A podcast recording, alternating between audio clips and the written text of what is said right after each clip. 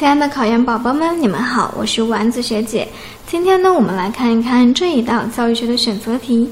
作为西方最早的职业教师，智者派对古希腊做出了什么样的奉献呢？A 选项扩大了教育对象的范围，B 选项确立了七艺的教育体系，C 选项形成了自由发展的教育理想体系。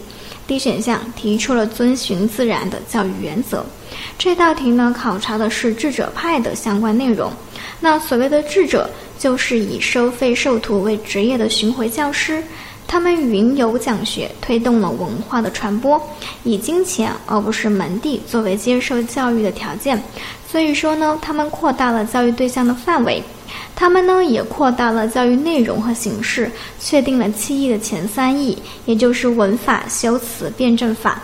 因此呢，这一道题呢应该选择 A 选项，扩大了教育对象的范围。这道题你做对了吗？